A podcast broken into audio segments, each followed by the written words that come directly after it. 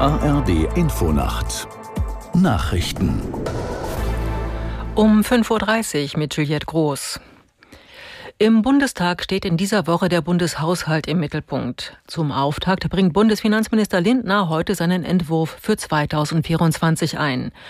Demnach sollen die Ausgaben des Bundes im kommenden Jahr bei 445,7 Milliarden Euro liegen, mehr als 30 Milliarden weniger als in diesem Jahr.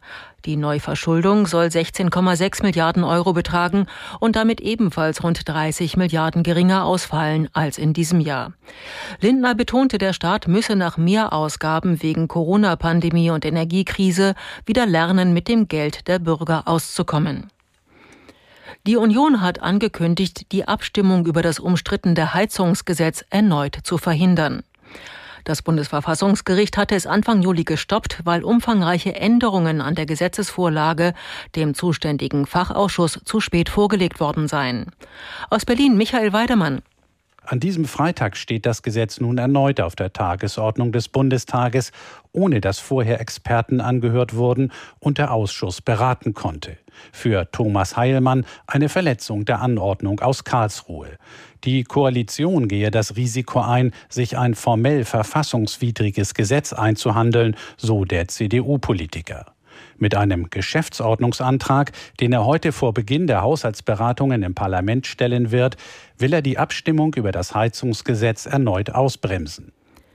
Eritreische Streitkräfte haben nach Angaben von Amnesty International im benachbarten Äthiopien trotz eines Waffenstillstands Gräueltaten in der nördlichen Region Tigray verübt. Über Monate seien Zivilisten außergerichtlich hingerichtet und Frauen sexuell versklavt worden, teilte die Menschenrechtsgruppe mit. Eritreische Soldaten hatten zudem Vergewaltigungen und Plünderungen begangen. Die Taten kämen Kriegsverbrechen und möglicherweise Verbrechen gegen die Menschlichkeit gleich, so Amnesty. Der neue griechische Außenminister Gera Petritis trifft heute zum ersten Mal seinen türkischen Kollegen Fidan in Ankara. Die beiden Nachbarländer sind seit dem großen Erdbeben in der Türkei Anfang Februar wieder auf Annäherungskurs. Aus Istanbul Karin Sens. Weit oben auf der Tagesordnung bei dem Treffen dürfte der Streit um Erdgasvorkommen im östlichen Mittelmeer stehen. Hier hatte es in der Vergangenheit immense Spannungen gegeben, bis hin zu Kriegsschiffen beider Seiten rund um türkische Bohrschiffe. Aber seit dem Erdbeben vor sieben Monaten in der Türkei überflogen beispielsweise offenbar keine türkischen Kampfjets mehr griechische Inseln. Die Menschlichkeit sei das vielleicht wichtigste Merkmal, was beide Völker verbinde, sagte der griechische Außenminister Yera Petridis der türkischen Nachrichtenagentur Anadolu. Das Wetter in Deutschland. Tagsüber vielerorts heiter und sonnig, Maximalwerte von 21 auf den Nord- und Ostseeinseln bis 30 Grad am Kaiserstuhl.